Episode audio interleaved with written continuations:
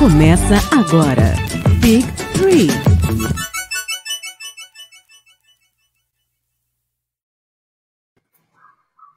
Fala gigantes, sejam muito bem-vindos a mais uma live aqui do Big Three. Eu sou a Isabela May, estarei comandando a live de hoje para falar de muitos assuntos. Muitos temas estão assim pegando um batidão de tudo da NBA, mas muito divertido, muito legal, com pessoas ótimas, ótimos convidados. E antes da gente apresentar todo mundo, antes que eu esqueça o jabá, a gente vai falar do desconto na Woodsy, a nossa parceira loja de coisas de crossfit, que temos a nossa própria marca, do nosso queridíssimo Christian. E aqui, cadê o negócio aqui? Errei. Nesses QR Codes que você está vendo aqui na tela. Se você apontar quando você fizer alguma compra na Woodsy pelo código do Big Three, no seu carrinho você recebe 10% de desconto. Muito obrigada, Woodsy, pelo mimo. E vamos à apresentação dos nossos convidados daqui do meu lado, desse lado daqui, está a Paula Ganem, nossa parceira do Big Three, que escreve sobre NBA. E aqui embaixo tá o Brooklyn Brasil, Rafael, que vai falar sobre Brooklyn Nets. Pessoal, se apresentem. Paola, pode começar. que droga. ah, né? Bom, para quem não me conhece, eu sou a Paola, Paola Ganem Mardini, né? Gosto de brincar que é o Paola Maldini, né? Meu primo. É, eu sou colunista aqui do Big 3, escrevo sobre NBA, de vez em quando toda semana, de vez em quando, a cada, a cada 15 dias, e hoje a gente está aqui para falar do time do querido Rafael, Brooklyn Nets, para falar um pouco de All-Star, para falar um pouco, né, do, nem lembro qual é outro tema, ah, do MVP também. é, um pouco, né, um pouco difícil começar, então vou dar toda a bola para você, Rafael, apresente-se aí. Vai Oi, para quem não me conhece, eu sou o Rafael, sou ADM do Brooklyn Brasil, e é um prazer estar aqui com vocês, obrigado pelo convite, e vamos embora. Let's que bora. Nosso primeiro tema da noite é uma coisa que né, tava mais em alta, assim, tava no, nos burburinhos ali, mas agora deu uma atenuada. É o Brooklyn Nets, um dos grandes cotados para serem os campeões deste ano. Tá aí, né, com 14 vitórias e 10 derrotas. Tá com uma campanha legal, com alguns probleminhas. E a gente vai falar deles que já estavam com grandes expectativas antes do começo da temporada, com o retorno do Kyrie Irving e do Kevin Durant, e agora com a chegada do James Harden. Então vou já lançar a primeira pergunta, que acho que é o que todo mundo pensa, que todo mundo, quando fala de Nets, já quer saber se eles têm condições de ganhar o título. Como, né, Rafael é o administrador do perfil, a primeira pergunta começa com ele. Pode falar, Rafael.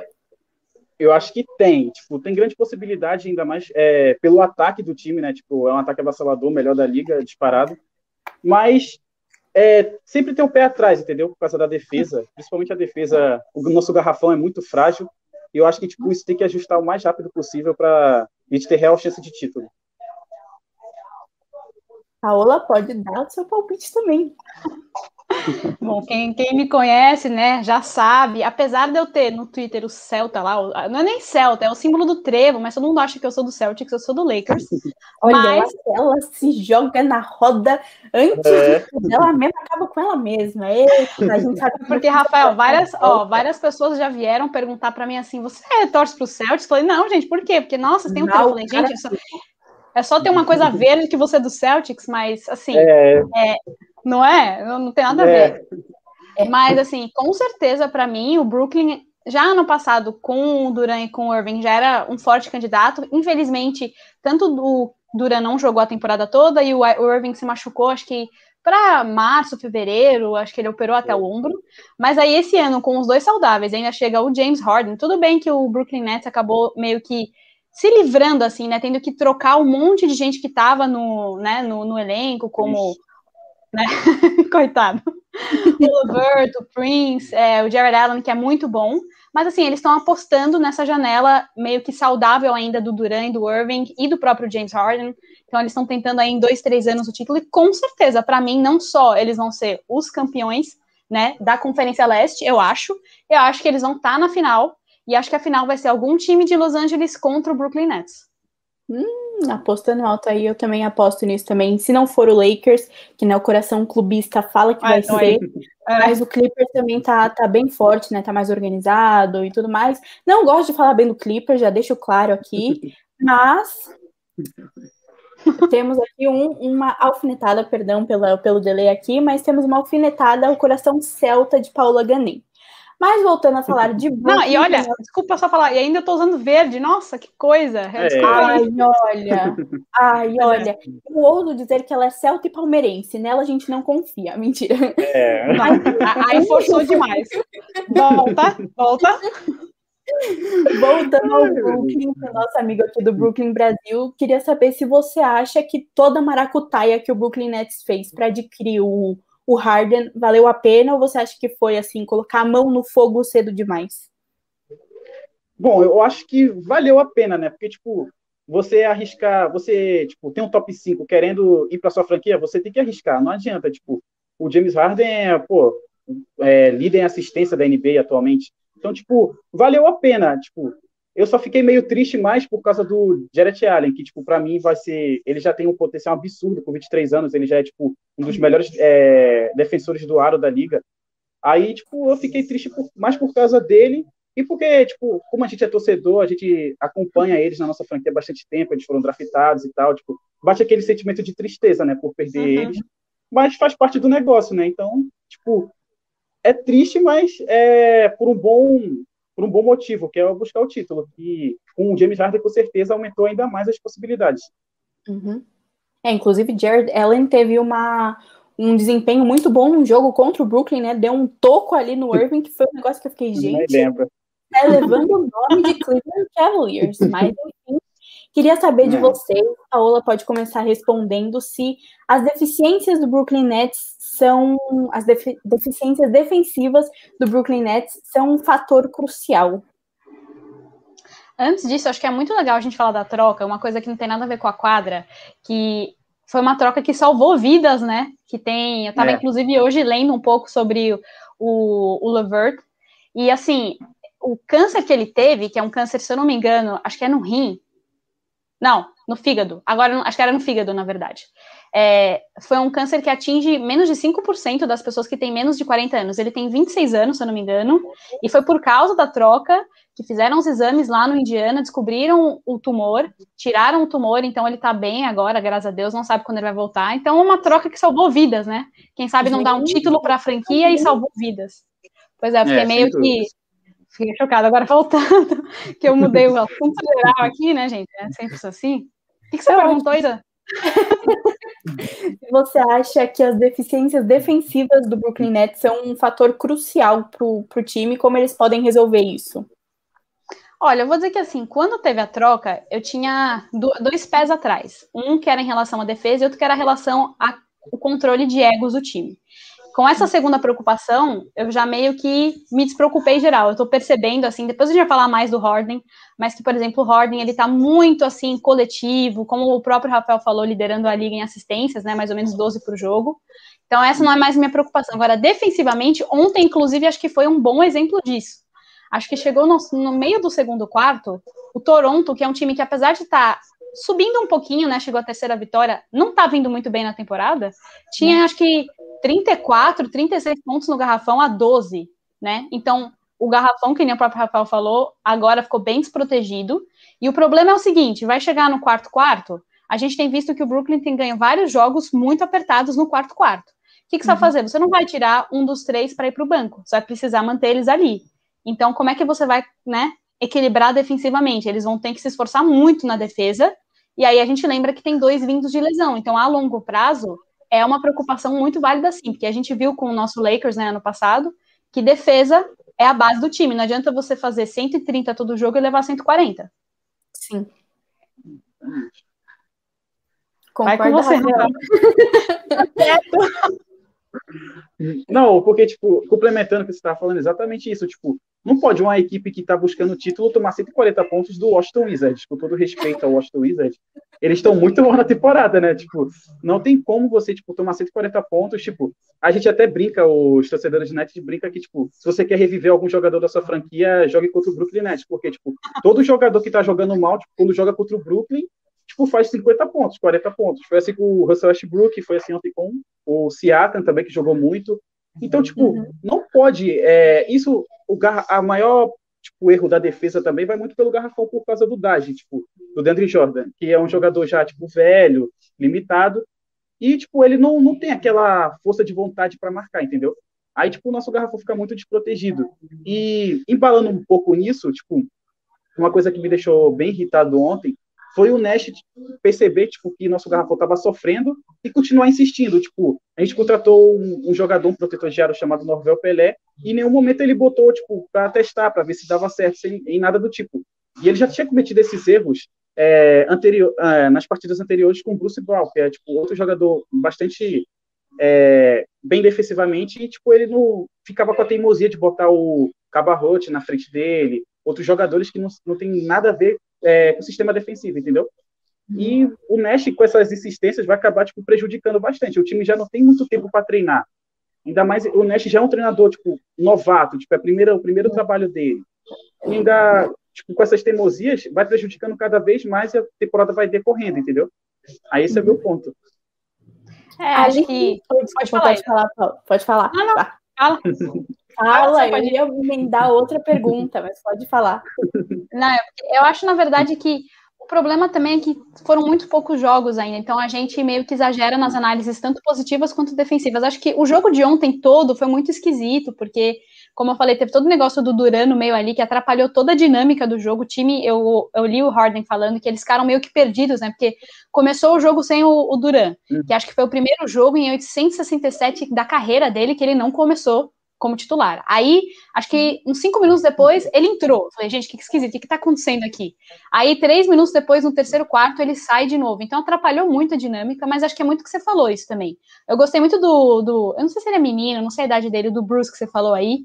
Ele é muito bom defensivamente. Vocês trouxeram também o Champert. Acho que travou a imagem dele, não sei se ele tá ouvindo a gente. Pode ser que ele volte. Né? Então, pode continuar. É. Qualquer coisa ele sai e entra de novo, sem problemas. Problemas técnicos. É, eles trouxeram. Voltou. Agora ele voltou. voltou. É, eles trouxeram o Shumper também para ajudar. O problema é que nem você falou, o Durant Jordan, ele é meio. Eu, eu vendo ele ontem, ele parece um pouco desengonçado, sabe? Assim, no garrafão, não sabia muito bem o que fazer. Sim. E ele, do todo o time, ele começa como titular, mas ele aqui no quarto quarto tem menos minutos, então ele nunca acaba o jogo, basicamente. Então, defensivamente, é bem frágil mesmo o time. Mas, né? Vocês estavam falando, né, do. O Rafael estava falando do Steve Nash e a gente tem uma pergunta da Alice, que é como vocês veem o super banco do Brooklyn e se o Mike D'Antoni vai imprimir o seu estilo ou se o Nash vai pelo caminho que aprendeu quando estava no Warriors como consultor do Steve Kerr. O que, é que vocês acham? Pode começar, é, Rafael. O banco não é muito bom. O banco perdeu muito sua força, né? Tipo, saiu o Livert, saiu o Prince, é, perdeu o Ali, também de vez em quando vinha do banco. Então, tipo, o banco perdeu muito sua força. Tem o quê? O Cabarrote, Bruce Brown. Tem o Shemet, que, tipo, é 880. Às vezes ele entra muito bem, às vezes ele não faz nada. Tipo, tem partida que ele termina zerado, com 0% de aproveitamento. Então, tipo, o banco, tipo, é 880. Ou ele vai ser muito bom para o time, tipo, ou ele vai entregar tudo que ele pode, ou ele não vai fazer nada, tipo, não vai contribuir nada. E sobre o Steve, o Mike D'Antoni, tipo, ele é o responsável pelo ataque do time. Aí o Jack Vogel pela defesa. E o Nash é, tipo, mais o. Como assim, vamos assim dizer. Ele é o gerenciador do elenco, tipo, ele é o que mais fala, tipo, conversa, faz as trocas e tudo mais.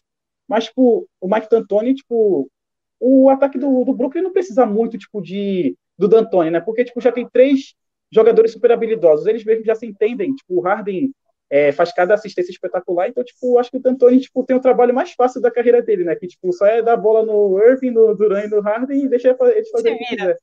É. Paula, quer acrescentar alguma coisa?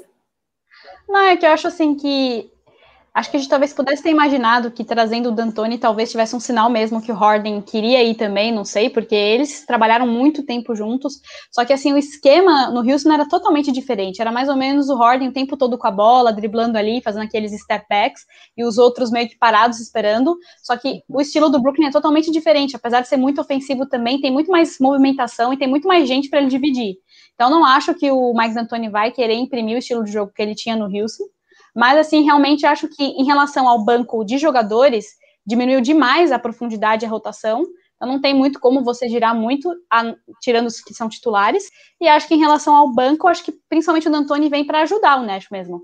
A talvez, quem sabe, lidar melhor com o Harden, não tanto a imprimir o estilo de jogo dele. É, e temos uma pergunta na nossa pauta falando sobre isso. Se o Steve Nash já tem um estilo de jogo, uma forma de comandar o jogo mais definido, ou se ele ainda tem espaço para melhorar. O que, que, vocês acham? Paula, pode começar com você. Revezamento, né? É, óbvio, vai para cima e para baixo, para cima e para baixo. Assim que a gente comanda o negócio aqui. Comandando bem. É, eu acho, na verdade, que não tem um estilo ainda, são, foram poucos jogos.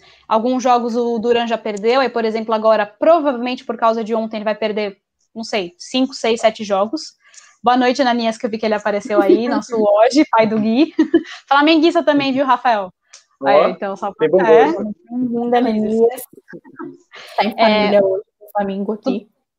Mas, assim, até eu li que perguntaram, Nash, assim, é, você acha que você vai criar um sistema em torno do talento que você tem, ou o talento é o sistema? E ele falou, é um pouco dos dois. Eu acho que com tanto talento no time, né, você tem o Duran, o Irving e o, o, o Harden, eu acho que vai ser muito difícil você fugir do fato de que você vai ter que ter os três ali, né, começando, e girar em torno deles, não tem como, até porque sabe que o DNA do time não é defensivo, então eu não acho que tem um sistema definido, mas o sistema vai girar em torno do talento deles, isso é, sim, sem, sem escapatória. É, eu concordo, eu concordo, só vou acrescentar uma coisa, eu acho que, tipo, o time tem um, um pouco da característica do, do, do Nash, que, tipo, é jogar em transição muito rápido, tipo, você vê que o time é muito veloz no contra-ataque, tipo, muito, muita velocidade. Tem até uma jogada muito legal, tipo, nesse último jogo contra o Clippers, que, tipo, acho que é o Kawhi, ele vai cobrar o lance livre, aí, tipo, o Nash manda ele, o Jeff Green lá pro ataque, tipo, tá o Jeff Green sozinho lá, e o Harden lança a bola, e o Foi. Jeff Green sofre o the one. Tipo, eu acho que o Nash, tipo, ele tá... Ele, ele tava meio perdido, mas, tipo, ele já tá aprendendo um pouco, tipo, eu acho que tem tudo para dar certo. Só tem algumas convicções que eu não concordo, né, mas eu acho que tem tudo para dar certo sim. E, tipo, acho que o time já tá ganhando uma cara já, tipo, jogar em transição muito, com muita velocidade. Uhum. Essa jogada que você falou foi incrível. Eu tava assistindo, eu falei, é. gente do céu, como é que não viram o Jeff Green lá do outro lado sozinho, né? E o jogador do é. Clippers correndo. Não lembro quem que foi do Clippers que veio correndo assim, acho que foi o Red Jackson, se eu não me engano. Foi. Eu não sei se foi, foi, ele. Foi, veio correndo, coitado, desesperado. Falei, gente do céu, que erro brutal, né? Mas assim, eu também acho que tá tendo uma cara. E como eu falei, não vai fugir dos três ali. São três é. excepcionais, é. né? E tem uma pergunta aqui do Bamondes para o Rafael, que é qual os objetivos do NET para você no Big Three será mantido para a próxima temporada? As finais de conferência, as finais ou o título? Tá Bom, aqui, né? eu acho que, tipo, acho que vai até a final. Tipo, acho que. Não sei se ganha, porque, tipo, tem. Do outro lado tem duas grandes equipes, não, não só duas, mas, tipo, eu acho que assim, que Clippers e Lakers estão no patamar acima do, dos demais. Eu acho que, tipo, dá para ganhar e na próxima temporada eu acho que vai manter o Big Tree e vai adicionar, tipo, mais, mais peças para o banco, entendeu? Tipo, mais uhum. agentes, tipo, para melhorar o banco, porque, tipo, o grande problema dessa temporada é o banco e o, tipo, e o pivô. Eu acho que é o grande problema dessa temporada mesmo. Acho que vai manter. Uhum. E o que, que vocês estão achando do Kyrie no Nets? Vocês estão satisfeitos uhum. com o jogo dele? Ou o Kyrie Irving tá deixando a desejar. Essa eu vou deixar pra Paola, porque ela é uma grande defensora do Kyrie Irving. Então, Paola, tudo seu. Gente do céu, que jogador. Ai, que jogador maravilhoso que é esse. É, Nossa, eu lembro quando eu, meu Deus, eu lembro quando eu vi ele no Cleveland, assim, é aquele jogador que você não, nunca tem ideia do que ele vai fazer na próxima jogada. Toda jogada é diferente, a fluidez dos movimentos dele é, é incrível, assim, é absurdo. Ele não é tão alto, obviamente, como um armador, né? Normalmente não é. Mas assim, acho ele uhum. absurdo de bom, incrível, assim. Acho que é um dos jogadores que eu mais gosto de ver, inclusive o Kendrick Perkins ontem estava respondendo no Twitter uma pergunta daqueles perfis de NBA, assim, ele é muito zoadão, mas eu gosto dele, é. que era qual é o jogador mais talentoso da NBA? E ele falou o Kyrie Irving. E o próprio Nash falou que o Kyrie Irving é mais talentoso do que o Allen Iverson, porque ele tem uma combinação de precisão e de variedade de, de né, lances que ele consegue fazer. O Kyrie Irving, ele tá com uma média de 95% de, né, no lance livre, 45% de três pontos, 28 pontos por jogo, 5 rebotes, 6 assistências, assim. Tá absurdo de bom. Então, assim. Melhor temporada eu... dele até aqui. Pois é, assim, tô, assim, se eu fosse torcedora do Brooklyn, estaria satisfeitíssima com ele, muito feliz de ter, assim, quem sabe aquelas jogadas, quando ele infiltra no garrafão, parece que ele vai cair, ele joga a bola, ela entra, assim, numa, num é. reverse, ele é sensacional, assim, é um espetacular, uma visão de jogo absurda. Ele já tá com uma sincronia muito boa com o Duran. Ontem teve um passe que o Duran fez meio que sem olhar também. Então, assim, é uma das melhores temporadas do Kyrie. tá, parece que um pouquinho mais feliz do que ele estava naquela entrevista que ele deu, que ele estava super chateado, já está mais em sincronia com o elenco, então quem tem Kyrie Irving no seu time tem que estar feliz. É. Tá feliz, Rafael? Pô, bastante. Primeiro porque, tipo, ele é meu jogador favorito da liga. Tipo, acho que é o que eu mais gosto de ver jogar. Tipo, pô, ele faz mágica em quadra. Tipo, quando você para pra ver ele, tipo, os crossovers, tudo que ele faz, é fenomenal. Tipo, e eu acho que ele tem tudo para dar certo. Primeiro que ele é torcedor do Brooklyn desde criança. Tipo, ele é fanático. E ele tá jogando a franquia do coração, né? Então isso já é meio caminho andado pra, tipo, ele botar o foco no basquete, que é o mais importante. É, e ele tá bem feliz, dá para perceber, tipo, da, aquela entrevista lá com a ela falou, tipo, ele tava parecendo bem triste, bem chateado, mas nada que basquete não resolva, né? Tipo, ele já tá parecendo que já tá bem entrosado. Ele e o Durant tá. parecem ser muito amigos. O Harden tá o Harden tá, tá se entrosando também, tipo, eles já são, eles se conhecem, né? Jogam ao estar direto, então, tipo, são tudo amigo ali. E acho que tem tudo para dar certo. O Irving, 28 pontos de média, para mim é sensacional. Tipo, acho que e além de ser um dos jogadores mais clutch da liga, né? Tipo, decide jogo pra caramba. Matou aquela bola de 7 contra o Golden State. Então, tipo, Nossa. um jogador desse na final da NBA, tipo, no seu time já é meio caminho andado para ganhar o título. É, pelo que a gente está vendo no Brooklyn, né, as grandes preocupações que vão além da quadra, além né, do entrosamento, é se os jogadores estão em paz. A gente tem três jogadores com um perfil ali um pouco difícil: Kyrie Irving, o Kevin Durant e agora o James Harden, que para mim é um dos mais difíceis da liga, que já deu para perceber. Então eu queria saber de vocês se o Brooklyn Nets, o elenco do Brooklyn Nets está em paz e se o ego, que pode vir aí né, a se revelar num, num momento de dificuldade do time, colocaria tudo a perder. Vou começar com o Rafael agora, porque é outra Paula que começou, então vai o Rafael. Eu acho que nesse, tipo, pode, a gente não sabe como depois, né? Depois pode mudar tudo, a gente não sabe, tem muito jogo pela frente. Mas até aqui, pelo visto, não. Tipo, o Harden, ele abandonou aquele perfil dele de toda hora mandar step back, step back, step back e começou a cortar a bola, tanto que ele é líder de assistências.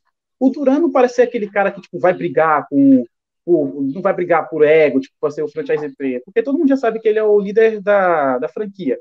E o Kyrie, tipo, o Kyrie acho que é o, é o que eu mais tinha medo de, tipo, conturbar o vestiário pelos episódios dele em Boston, mas pelo visto não, acho que ele tá bem feliz. Então, tipo, eles três tá felizes, tá o, o, resto do time tá feliz. E você tá feliz. tá todo mundo feliz. Aqui é bom tá todo mundo feliz. Nova York está em festa. É. Eu achei que Só Nova faltava York ter torcida, né? Caos é, é, aí já. É triste. A vacina tá logo aí, né? A gente tem o que é, amém. É. Vai, Paula, pode falar. Então, falando sobre o Harden em específico, é, eu estava lendo bastante sobre ele e achei muito interessante porque é muito como o Rafa falou, e inclusive com, no dia que aconteceu a troca, eu conversei com a Ananias no Twitter, eu não sei se ele está ainda ouvindo, e a gente falou assim, ai, nossa, eu falei para ele, acho que o controle de egos vai ser um dos fatores assim mais importantes para ter uma possibilidade de título. E aí o Ananias falou, eu acho que na verdade não. Acho que eles todos ali lutando pelo mesmo objetivo, talvez não conseguisse controlar. E aí é o que o Harden ele tem feito. Ele falou para mim, o que importa não é estatística, não é ponto, não é eu estar bem o tempo todo. Eu estou tentando criar jogadas para os meus companheiros. Se eu tiver que defender mais, eu vou defender. Então, por isso que a gente viu que, por exemplo, um cara que liderou em pontuação em três ocasiões diferentes a liga, agora está com uma média de 24 pontos por jogo, mas liderando a liga em assistências com mais ou menos 12, então a gente vê que a mentalidade dele mudou, ele está jogando para o time dessa vez. Não sei o que, Cané. Então, é, ele não é mais o salvador da pátria, ele tem que dividir com dois outros que já foram campeões e ele não. Dessa vez, ele realmente, assim, seria como se fosse o underdog do time, né? Então, uhum. a função dele agora é criar jogadas para os outros, é facilitar, é distribuir. E a gente tem visto que realmente ele está fazendo isso, que nem você falou, Rafa, no começo. Ele tem feito umas assistências malucas, assim, super legais também de assistir. Então, assim, eu acho que não é mais tanto o controle de egos que vai ser o problema. Acho que o Irving também está se entendendo super bem, tem uma foto dele se abraçando. Pode, em algum momento, explodir alguma coisa, como em qualquer lugar. Mas acho que o problema é a defesa, não é tanto o que cada um ali quer a bola na mão no final do jogo. A gente falava assim, ah, não vai ter tanta bola para o jogo. Mas na verdade tem. A gente só falou isso porque a gente ficou com um rancinho do Brooklyn. Vou admitir que essa foi, foi o meu caso. Não, não achei não. Até a Alice falou assim, a Alice colocou aqui que é uma bomba relógio de egos. No começo eu tava achando também que ia ser bem difícil administrar, ia ter pouca bola para muito, né, muito ego inflado mesmo, mas agora vendo parece que tá todo mundo muito em paz em um momento que chegou assim, todo mundo quer estar ali, porque todo mundo vê a possibilidade de um título e todo mundo quer estar em harmonia, falando, ok, a gente tem que estar equilibrado para ganhar, então vamos estar equilibrados para ganhar. E mudando de assunto, que agora a gente já falou muito do Brooklyn, vamos passar para a nossa Tá. assim, eu acho que vale a pena, porque é realmente um time que tá muita gente com muita expectativa, eu inclusive, né? Mas vamos uhum. para a parte dos MVPs. Eu costumava uhum. colocar MVP como um grande, uma coisa muito já pré-estabelecida entre LeBron, Anthony Davis, colocava o Luca Doncic também, mas agora a gente tem dois pivôs, duas pessoas que jogam na posição 5, ganhando um espaço muito grande na corrida de MVP, que é Nikola Jokic e o Joel Embiid, o Embiid com é, esqueci a palavra, liderando o leste. Filadélfia? Não, era a palavra. Esqueci a palavra de novo, mas eu já falei. Quem pegou, pegou. Liderando. Liderando, isso. O verbo liderar. Mas o leste, né, numa ótima fase aí, com o Embiid e o Jokic fazendo mágica no oeste. Queria saber de vocês qual o futuro dos dois nessa temporada 2021, se eles têm chance de ganhar MVP e qual dos dois tem mais chances de ser o MVP. Vou começar com a Paula. Agora fui eu. É, assim, tá bem interessante essa corrida, né? Que os cinco colocados ali, começa acho que o por último o Duran, depois vai pro Leonard, aí depois vai pro LeBron, e aí os dois primeiros ali estão o Jokic e o Embiid, acho que fazia muito tempo, acho que se eu não me, não me engano, é 2000, 2001, que foi pela última vez um MVP foi o pivô, que foi o Shaquille O'Neal.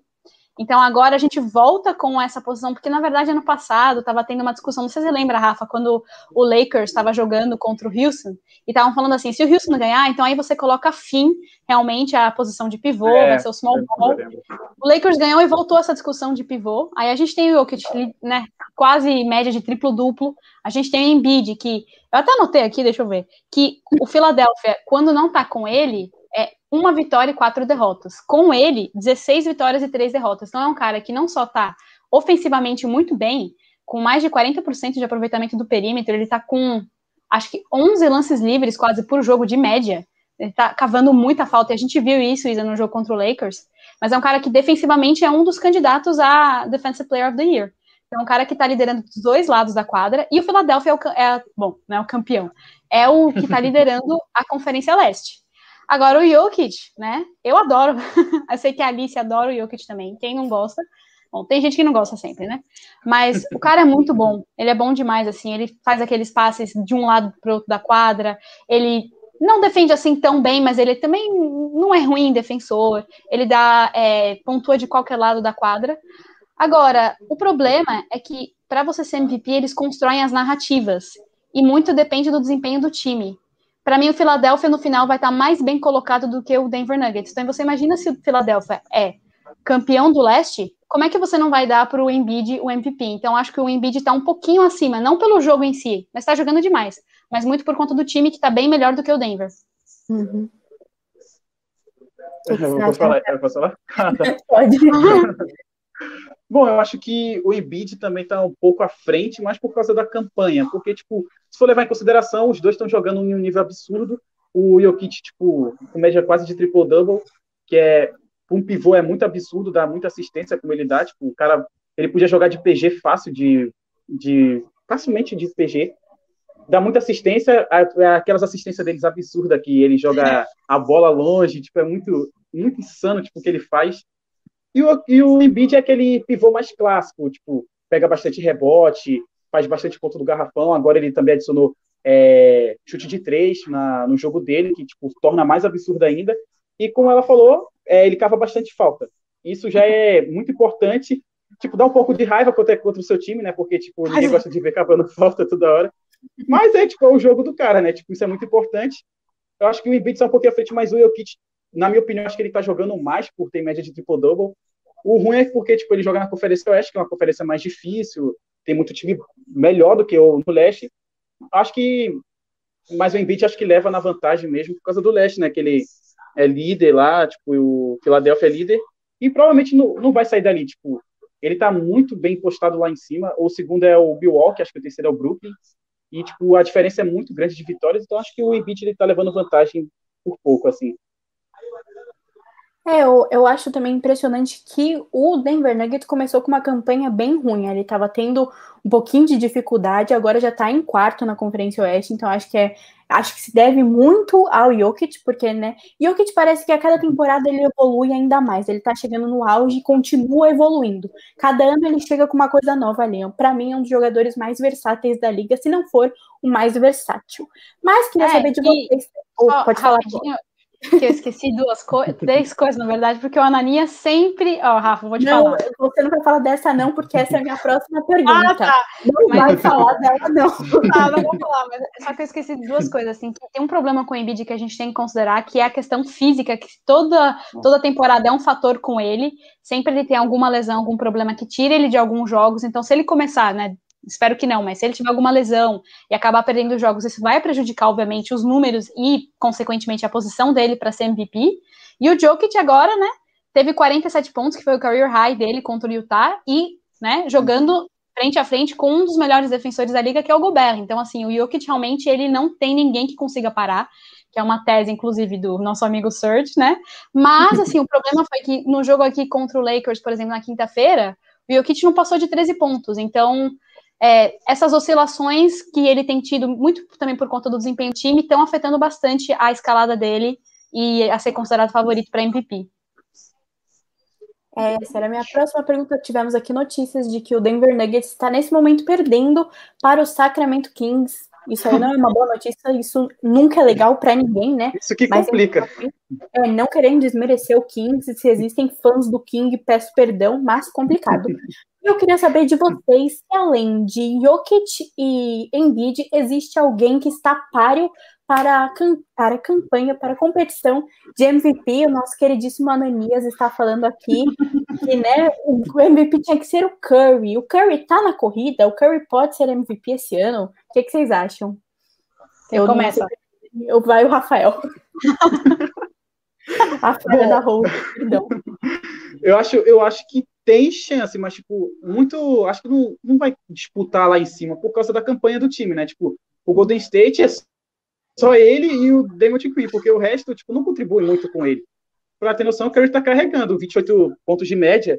Então, acho que, tipo, o Curry, ele pode estar tá na briga, mas, tipo, não vai estar tá lá em cima no topo, né? Porque ainda mais levando em conta Embiid, LeBron, Duran, Jokic, que estão fazendo melhores é, médias e ainda por cima a franquia tá lá em cima, entendeu?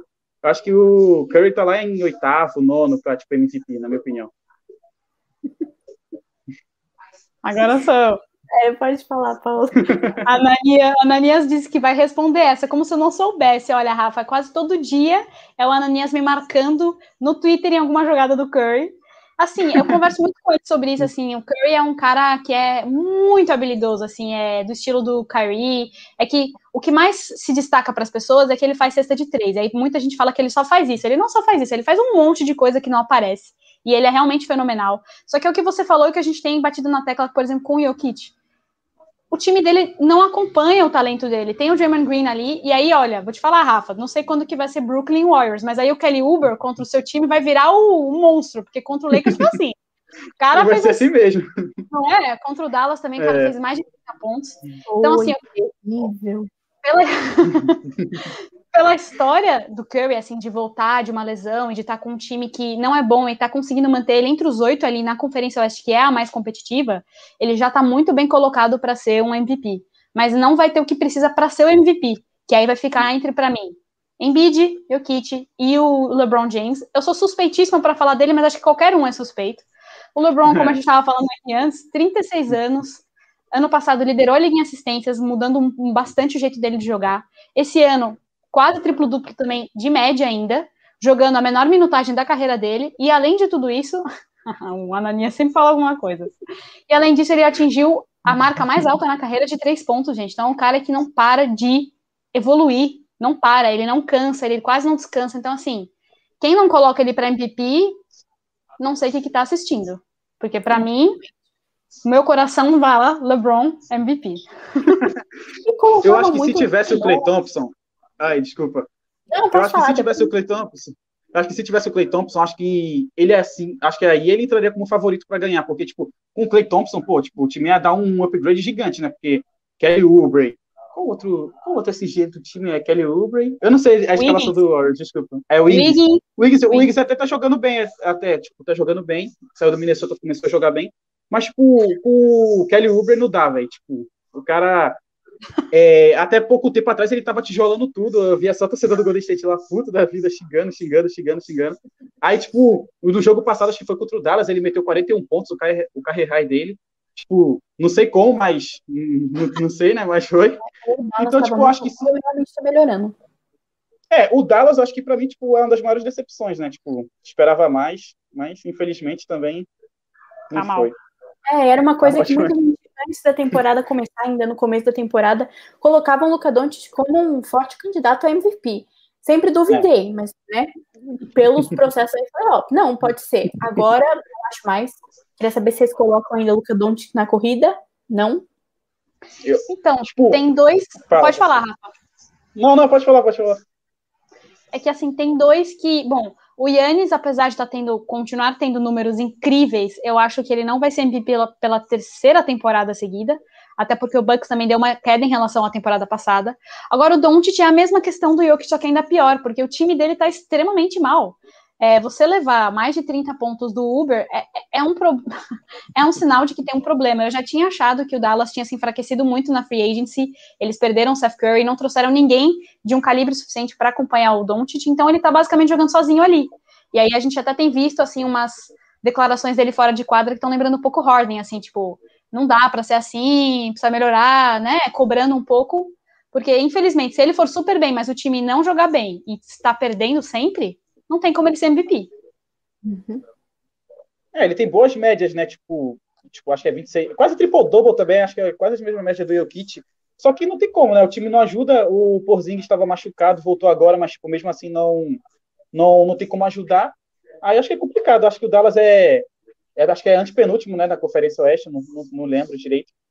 aí, tipo, complica demais. É, aí complica, tipo, o Doncic, ele é um, um, pô, tipo, é uma futura estrela, tipo, Acho que ele já é uma estrela, tipo, futuramente eu acho que ele vai dominar a liga junto com Trey Young, que outro jogador bom, tipo, jovem. Tem o Jalen Brown, Jason Tatum. Acho Zion. que eles futuramente vão dominar a liga. É, o Zion também. O Zion é porque, tipo, joga no Pelicans, né? Tipo, com todo respeito ao Pelicans, mas, tipo, não, não, não ajuda, tipo, muito ele. Tem o Ingram, tem o Lonzo Ball, mas, tipo, até agora não engrenou. Então, não. tipo, acho que então, acho que futuramente eles vão, tipo, ajudar bastante. Mas até agora o Doncic tá, tá ferrado. e falando em Doncic, ele está em o quê? Segundo lugar na votação dos fãs de guards na Conferência Oeste do All-Star Game. Zion, que vocês falaram agora, olhei aqui na minha cola, está em sexto. Paola falou que eu estava errada em colocar o Zion. Não estava, ele está na competição. E para abrir o nosso assunto, né, falando de All-Star Game, que está marcado para março em Atlanta, em um momento em que os atletas ainda não foram vacinados, e mesmo que não tenha, não, não estão tendo né, casos de Covid na liga, ainda assim é uma coisa preocupante. Queria saber, né, pra, se para vocês, Paola pode responder primeiro, se existe o Star Gaming que já LeBron, o Antetokounmpo, vários jogadores falaram que não estão a favor, que não acham que tem não tem vibe, não tem estrutura para ter um All-Star Game agora. Queria saber de vocês, o que, que vocês acham?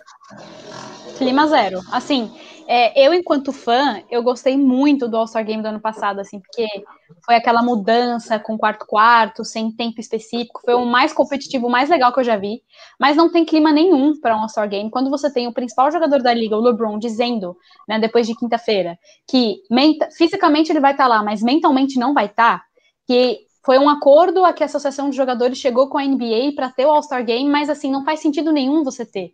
A gente estava, acho que no começo de dezembro, o Carl Anthony Towns, depois de perder sete familiares, inclusive a mãe, falou que estava com Covid.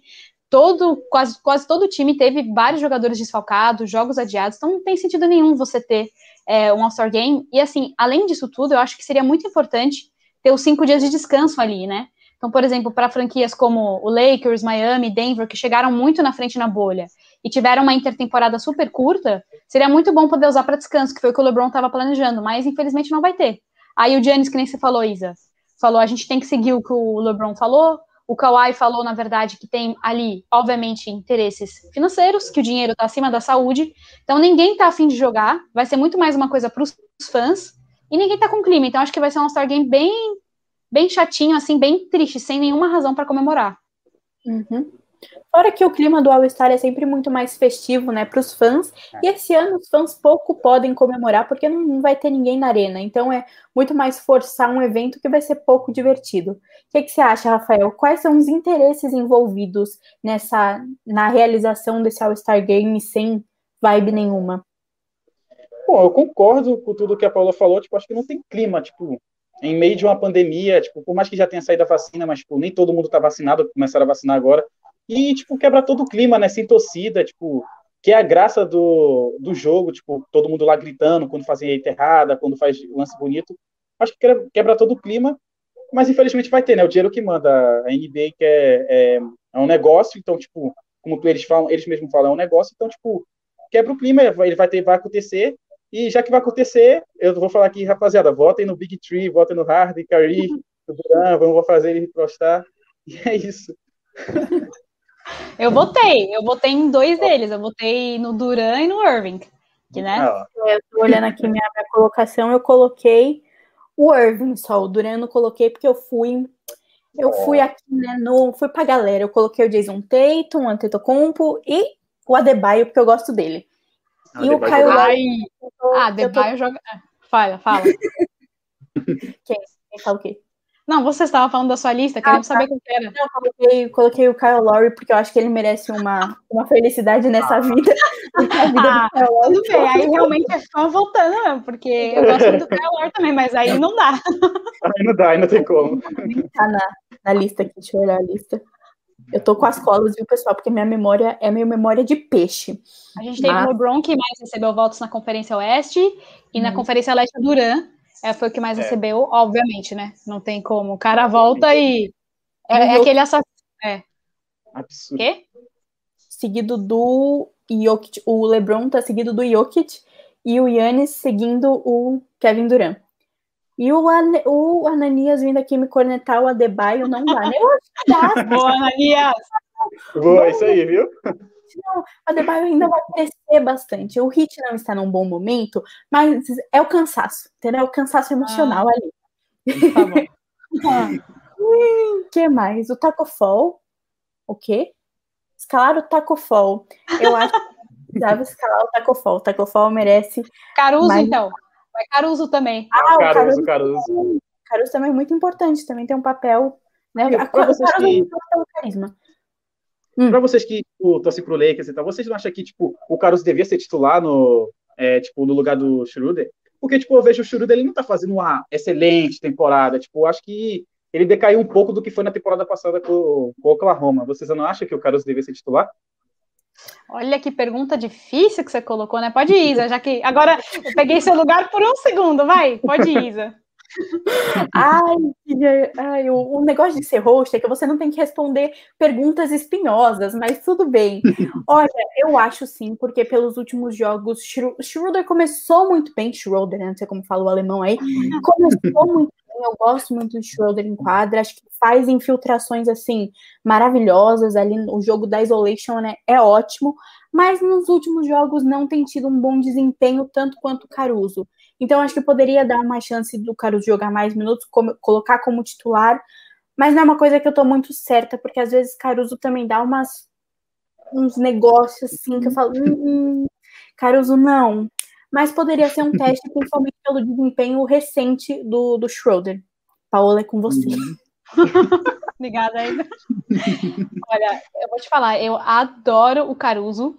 Assim, e é aquele jogador que tem aquela contribuição que está muito longe do, do que aparece no box score, né? Então, assim, é um cara. Ele, inclusive, eu não, não sei se você chegou, você deve ter visto o jogo 6 das finais do ano passado, ele começou como titular, né? E ele foi super bem, porque ele vem do banco, ele traz um dinamismo, principalmente na defesa, assim. Eu sempre digo assim, quando eu vejo o Caruso fazendo algum erro, eu tenho quase certeza que no jogo, na, no lance seguinte, ele vai compensar de alguma forma. E ele é do Lakers, do elenco, um dos três, quatro que está com melhor aproveitamento. Não, acho que é, na verdade, o primeiro que está com melhor aproveitamento do perímetro. Obviamente que ele tenta menos, por exemplo, que o KCP.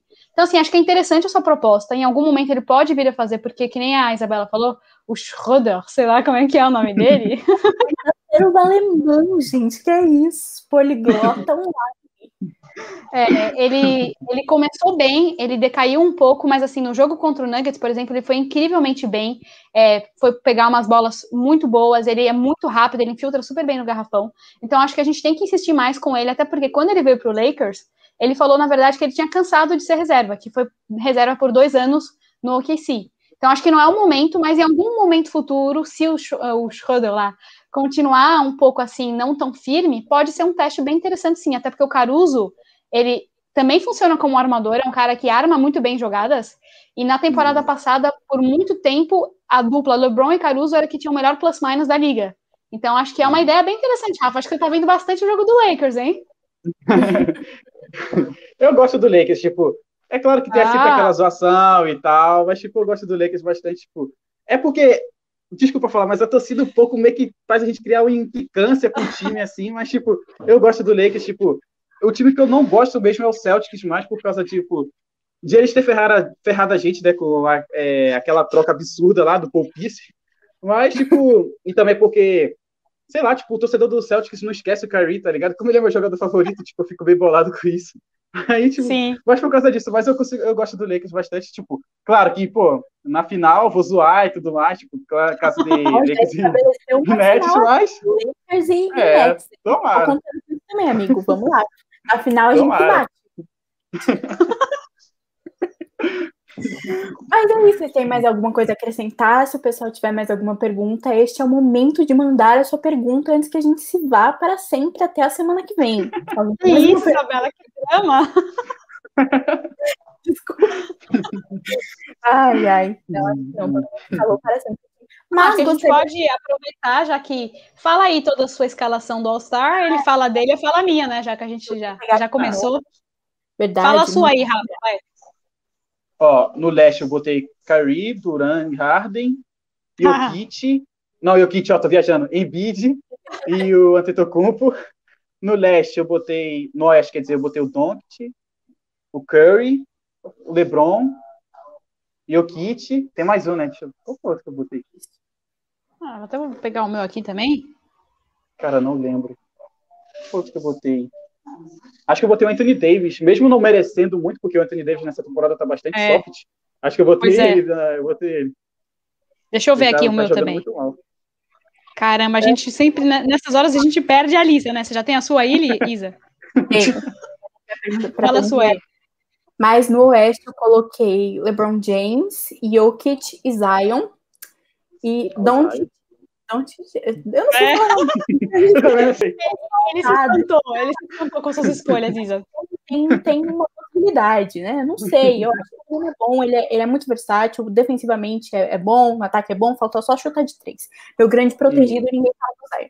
E Lillard no oeste e no leste, Irving e Laurie pelo clubismo. Antetokounmpo, Adebayo e Tatum. É isso. Foi, essa foi a primeira vez a segunda eu não, eu não salvei aqui. Mas eu acho que é a primeira que vale, é o coração que fala. Achei. Achei, Achou? aqui, achei.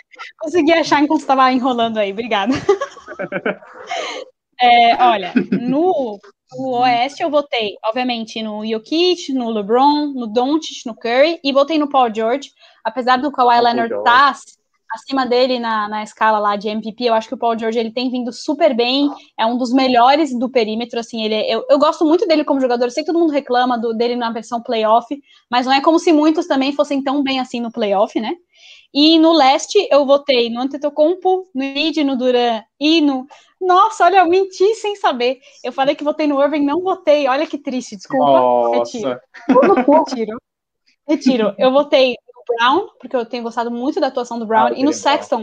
Acho que o Sexton hum, tem vindo ah, super bem. Sim, né? E acho que assim, uma coisa interessante, o que ele fez contra o Nets naquele primeiro jogo, lá na prorrogação, uns 20 pontos seguidos, foi absurdo. Então, eu votei nele, tem aquela música legal, né, do movimento é Sexton, então, essa. Mas o Irving podia estar. E aí temos uma última pergunta da Alice, sobre a fase do Washington Wizards e se Bill, Bradley Bill vai embora ou não.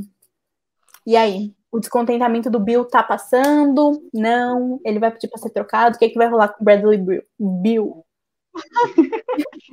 Enrolei, perdão. Ai, quem Pode começa? Que, que riu da, das graças aí. Ai, desculpa. É, assim, o Bradley Bill, ele é um jogador que tem como ídolo o Kobe Bryant, né? Então, o objetivo dele sempre foi ser muito leal à franquia. Repetidamente ele fala que é a mídia que cria essas narrativas de que ele vai embora, não vai embora. Aí ele estava super triste num dos jogos, até inclusive no jogo contra o Brooklyn, que vocês perderam naquele finalzinho, no comecinho do jogo ele estava com uma postura corporal muito ruim. Parecia que ele não estava se esforçando. No finalzinho do jogo, quando o Westbrook começou a incendiar, ele começou também a, a jogar muito bem. Eu acho que ele não vai sair do Washington Wizards, o que é uma pena de um certo modo, porque eu queria muito que um jogador desse estivesse numa franquia melhor. E eu acho que, infelizmente, eu que esperava mais do Washington, tô vendo que defensivamente é um time que não parece que não tem ali uma liga e tá sofrendo muito com o Westbrook e o Bill. Então, assim, é triste, porque eu sou muito fã do Westbrook também. Não zoe ele, Rafa, se você for zoar. Não zoe. Grande defensora do Westbrook. Então, infelizmente, acho que o Bill fica. E, infelizmente, fica fora dos playoffs também, até porque o Leste está bem mais competitivo do que na temporada passada. Bom, Bill no só... Bulls, não. Vou falar só rapidinho. Ele merece uma Ananias, o Ananias vem aqui o fogo no parquinho, né? Curry e oh, Ananias, por que, que o, o, o, Bill vai trocar seis por meia dúzia? Ele não vai para é. Chicago é. também, né? Pelo amor de Deus. Chicago Bulls, hein? Bulls então choram. Pode ir, o Ananias ah. aqui. Pode ir, Rafael. Eu acho que eu acho que o Bill, acho que ele continua essa temporada, tipo, eu acho que o Washington não pega playoff de jeito nenhum, tipo, ainda mais levando em conta que o Atlanta tá indo bem, o próprio Charlotte com o Lamelo Ball tá indo muito bem também. Eu acho que o Washington não consegue pegar playoff. Agora, tipo, uma pergunta, acho que qual é a pior defesa, a do Brooklyn ou a do Washington? Porque, tipo, as duas, meu Deus do céu, parece All-Star Game, filho. Qualquer um faz ponto na defesa. Sinceramente, tá difícil de decifrar. Mas é, é, é, infelizmente, tipo, o Bill ele sabia do que ele estava se metendo quando ele renovou o contrato, né? Tipo, não adianta ele é, tipo, se fazer de coitado, falar, ah, não sabia e tal. Eu pensava que, tipo, ele o Westbrook ia dar uma liga, tipo, ia, pô, ia formar um ataque monstruoso, mas pelo visto não tá dando muito certo. O Westbrook, tipo, desculpa, mas ele é 880, tipo, é, antigamente ele era um jogador espetacular, tanto na temporada de MVP dele, com média de triple-double, quebrando recorde atrás de recorde.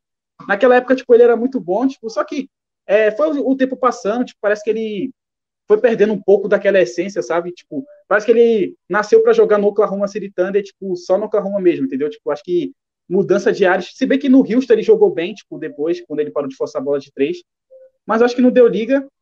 Eu acho que o Bill, tipo, ele continua essa temporada, mas na próxima, se continuar nesse mesmo nível, acho que ele pede troca. É, o problema pro Bill também é que ele perdeu o John Wall, apesar do John Wall não estar tá é. jogando há dois anos, eles eram super amigos, irmãos, então ele, é uma tristeza para ele. Eu também achei que fosse da liga. Acho ainda que talvez tenha chance de dar uma mudada ali, mas o problema também é que o técnico não tem conseguido implementar algum sistema defensivo bom ali para o Washington que possa explorar bem. O Westbrook que você está zoando, mas eu, eu, eu concordo assim, com o que você está falando, de certo modo. É um pouco 880, mas assim, o 8 do, do Westbrook é melhor do que o 8 de muitos, de muitos jogadores. O Westbrook é um Sem cara dúvida. sensacional. Eu sei que ele faz umas jogadas e umas decisões meio burras. Agora, você perguntou qual, qual defesa é pior, apesar de, assim, estatisticamente parecer que é a do Brooklyn, obviamente que é do Washington, porque o Washington quase não ganha jogo, né? Então, acho que é do Washington. Foi uma pergunta, pergunta retórica. ai, ai. Então, ai, vamos para as nossas considerações finais. Primeiramente, gostaria muito de agradecer ao Brooklyn Nets Brasil, que temos até um elogio aqui na Lata. Foi ótimo. Ah, obrigado. Aceitado participar aqui com a gente. Muito obrigada, Obrigado. Paola, por mais uma vez estar aqui na live. Muito obrigada a todo mundo que mandou comentários e assistiu aqui com a gente, passou essa quase uma hora falando sobre esses diversos assuntos. Eu vou deixar o espaço aberto para vocês falarem suas redes sociais, onde vocês se encontram. Pode começar, Rafael, além do do arroba que está aqui na tela, onde as pessoas te encontram.